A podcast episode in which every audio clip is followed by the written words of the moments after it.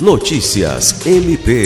O Ministério Público do Estado do Acre, MPAC, realizou nesta terça-feira 25 uma reunião ampliada coordenada pela Procuradora-Geral Adjunta para Assuntos Administrativos e Institucionais, Rita de Cássia Nogueira, para tratar sobre a execução do Acordo de Cooperação Técnica firmado entre o MPAC e o Comando do 9 Distrito Naval da Marinha do Brasil, em 1 de dezembro de 2020. O acordo visa levar, por meio de um navio de assistência hospitalar da Marinha, que deve chegar ao Acre nesse sábado, 29 de janeiro, não só serviços de assistência em saúde, mas também de assistência jurídica e serviços de cidadania do Ministério Público, que poderão ajudar as comunidades ribeirinhas da calha dos rios Juruá e Purus.